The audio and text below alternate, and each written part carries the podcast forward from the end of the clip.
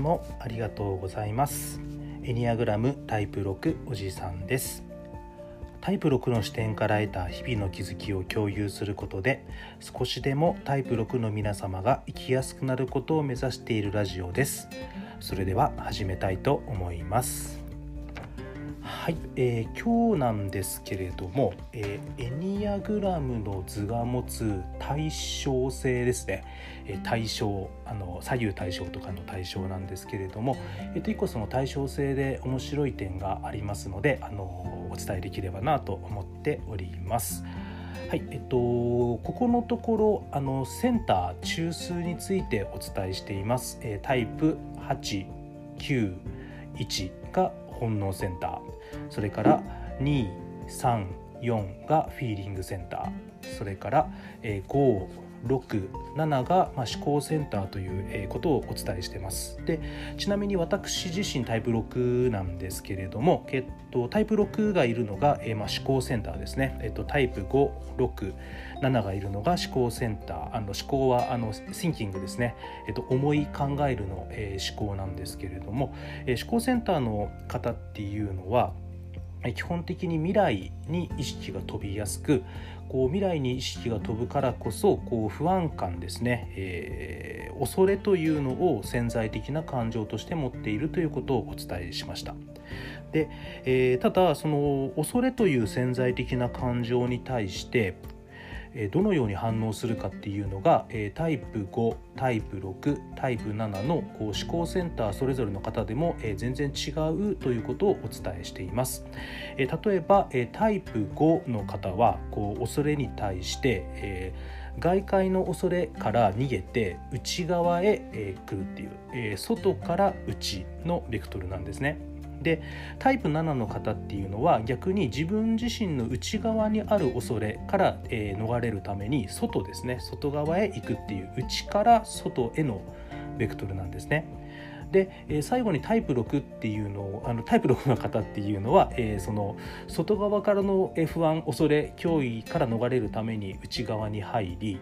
でまた内側で新たな恐れが出てくるとまた今度外側へ行きでまた外側で恐れが出ると内側に入るっていうこう内と外の両方に向かうベクトルっていうふうになってますのでこうタイプ5が、えー、その潜在的にある恐れという、えー、感覚に対する、反応として外から内のベクトルを持つタイプ5と内から外へのベクトルを持つというタイプ7とその両方ですね、えー、と内から外外から、えー、内と、まあ、行ったり来たりするっていうのがタイプ6なんですけれどもこれ実は、えー、本能センタータイプ8タイプ9タイプ1それからフィーリングセンタータイプ2タイプ3タイプ4っていうのも、え全く同じように、えー、それぞれの、えーセンターを持つ人たちが、えー、潜在的に持っている感情に、えーと、対応するために、えー、内から外のベクトルと外から内のベクトルそれからその両方を持つというものにこう綺麗にあの対応してるんですね。あのエニアグラムにおいて人間のタイプを9つに分けるんですけれどもこう9つに、えー、受けたタイプを、えーと、9って 3×3 ですのでこう3つずつのグループですね。こう3つずつのグループに分けてこう例えば今回のセンターっていう話もありますしこう別の分け方もあるんですけれども、え、この3つずつのグループに分けた時にこの3つずつがまたいい感じにこう図形に落とした時にこう対称性があるんですね。こうこの辺がこうもともとそうだったのか後付けでそうなのかわからないんですけれどもこう本当にこう綺麗で美しくて本当面白いなっていうふうに思ってます。はい、えちなみに、えー、本能センターですね、えー、タイプ8タイプ9タイプ1の方なんですけれども、え、この本能センターの方々っていうのは基本的に現在今現在に、え思考考えが飛びやすいです。はい。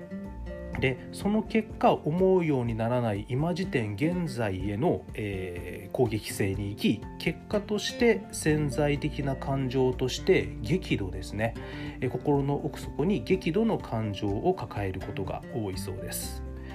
はい、なのでこうタイプタイプタイプ891、まあえっと、本能センターの方っていうのは自分自身が持つ自我、えエゴというのを、えー、どうまあ表現し、ま、表現というかこの自分自身の自我エゴをどのように扱うかっていうことがこう大事になるんですけれども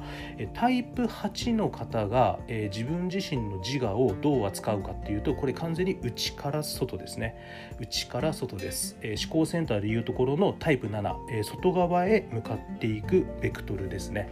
はい。えーと、自分自身が持つ自我。っていうものを使って外側、えー、環境に、えー、エネルギーとして出していくっていうのが、えー、タイプ8になりますのでこれが結果すごく周りから見た時にパワフルな人っていうふうに見えるのがタイプ8になるのかなと思います。逆にタイプ1ですねえー、タイプ1の方っていうのは何かっていうとこういわゆる完璧でありたいっていうこう自分自身の内面のエゴっていうのをなるべくこう自分の内側内面に抑えようとします。えー、抑圧する方向に行きますね。なのでタイプ1っていうのはこの自分の自我エゴっていうのを、えー、内側内側、えーと、内側へ入っていくベクトルですので、えー、思考センターでいうところのタイプ5と同じような動き方をしますね、はい。えーと、自分の自我を、え、抑圧する方向に行きます、え、タイプ8っていうのはこう自分のエゴ、えー、もっと言えばその内側に抱える激怒っていうのを行動すること行動することによって外側のベクトルで示していくと。でタイプ1の方っていうのは自分の内面に抱える激怒っていうのを抑圧する方向ですね、えー、内へ内へのベクトルによって対応するっていうことになります。でじゃあ最後タイプ9の方はあのもちろん予想通り、えーと、内と外、えー、両方に行きますね。はい。えー、自分自身が持つ自我エゴ、えー、自分自身が、えー、潜在的に持つ、え激怒という感情をどう扱うかというと、えー、とまず外側から来るえ、ー、となんていうかなえー、と外側から来る自分自身への攻撃をまず、えー、とシャットダウンします。それと同時に、えーと、自分自身の内側来る来る葛藤とか自分自身の内側から来る自分自身への攻撃もシャットダウンするんですね。はい、で、えっと、外側から来る自分自身に対する否定、えー内側から来る自分自身に対する否定っていうものを、えそれを見ない行動しないということによって、えなかったものにするっていうのが、えタイプ9の方が、えやりがちな、え行動らしいです。まあ、その結果タイプ9の方っていうのはすごく穏やかな人に見えるんですけれども実はその穏やかである内側にはすごく激怒を抱えていてでそれを外側からの力に対しても自分自身の内側からの視点に対してもそれを見ないということによって、えー、その激怒を、えー、表面化させない、はい、外から見ても自分から見てもっていうようなことをすごくこうそんなことをやっているのがタイプ9ということですのでこう本能センターの方も、えー、タイプ8が、えー、ベクトルが外に向きタイプ1がベクトルが内に向きタイプ9っていうのはそのベクトルが、えー、と内と外両方行ったり来たりしているというような感じです。はい、なんでまあ、えー、同様にフィーリングセンターですね、えー、フィーリングセンターの方っていうのは、えー、思考が過去ですね、え、過去に向きやすく。はい。えーと、過去に向くことによって自己のアイデンティティですね、えーと、自分のアイデンティティを大切にする方向に行き結果として潜在的な感情としては恥ですね、え、恥の感情を抱きやすいそうです。はい、でフィーリングセンターの方まずタイプ2の方っていうのはこの、えっと、自己のアイデンティティっていうのを、えー、外側に、えっと、内から外ですねえーと、人を助けるということによって、えーと、私は、えー、人によく思われたいというかこう人から、えー、評価される、うん、人から愛されるというアイデンティティを、えー、満たすために外へ外へ行きで外の人を助けることによって、えーと、そのアイデンティティを確かなものにしようとするということがあるのかなというふうに思います。はいえっと、タイプ2の方は、えー、自己イメージですね、えっと、自己のアイデンティティっていうのを外へ外へ持っていく感じになります。これがなので、えーと、タイプ7とかタイプ8それから、えーと、タイプ2っていうのがこう外へのベクトルの方々ですね。はい、それから、えー、フィーリングセンターのタイプ4ですね。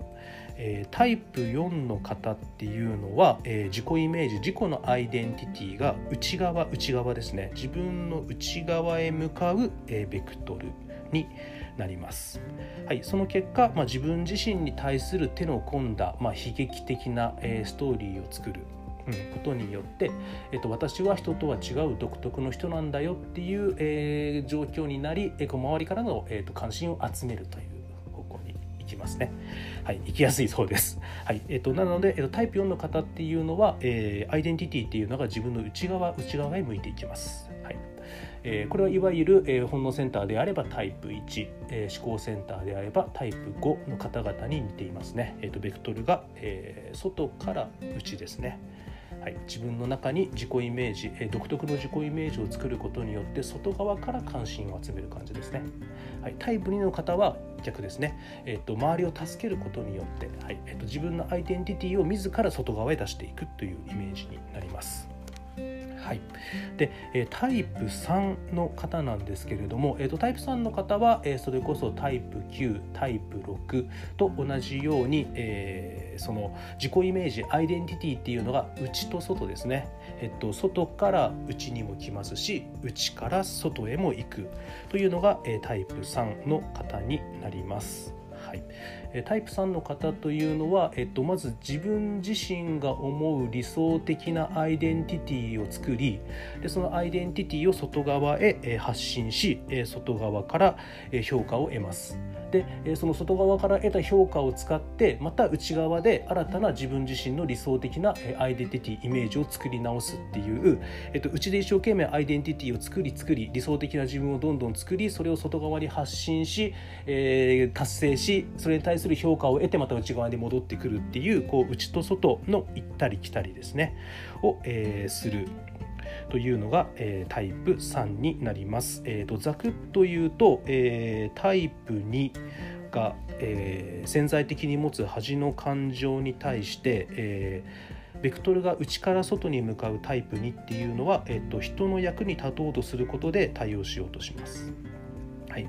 タイプ4の方は外から内のイメージですね、えーと、自分自身を犠牲者とみなすことによってその恥に対応しろと対応しようとするみたいです。で、えー、最後に、えーと、タイプ3の方は、えー、その恥の感情に対して、まあ、完璧な業績を上げて、まあ、結出した達成をすることによって周りからも自分自身に対してもそのアイデンティティを守るという方向に行くそうです。まあ、あのこういった感じでこうエニアグラムってすごく図にも対称性がありまして、うん。あの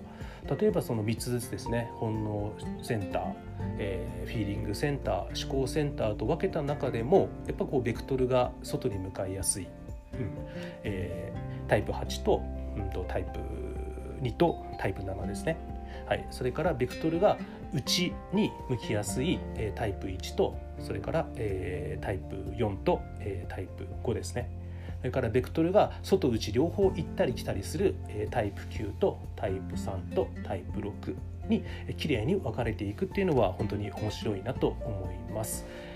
特に私自身がこう興味があるのがそのエニアグラムの図の中のこう正三角形の部分ですねその正三角形の部分にこう配置されるタイプ9タイプ3タイプ6っていうのがこう同じようにこう何て言いますかねベクトルが内にも外にも、はい、自分の外側にも行くし自分の内側にも向いてくるところに位置される対称性っていうのがすごく面白いなと思います。はいえー、ちなみにうちは僕自身がタイプ6で妻がタイプ3でそれぞれがこう外側にもあの内側にも行く人なのでなんか面白いんですよね。こうタイプ3タイプ6同士でよくこう家で会話している時もあればこうお互いが内政に入ってこう全然話さない時期があったりあの時間があったりとかこうイニアグラム的に見てもすごい面白いなっていうふうに思っております。はいじゃあ、えー、今日のところは以上になります。あの今日もたくさん聞いてありがとうございます、えー、次回からなんですけれども、えーと、エニアグラムのこのセンターですね、えー、本能センター、えー、フィーリングセンター思考センターとまた違った別の、えー、グループ分けについて、えー、今度は伝えていこうと思います、えー、以上になります。今日もたくさん聞いてありがとうございました。エニアグラムタイプ6おじさんでした。thank you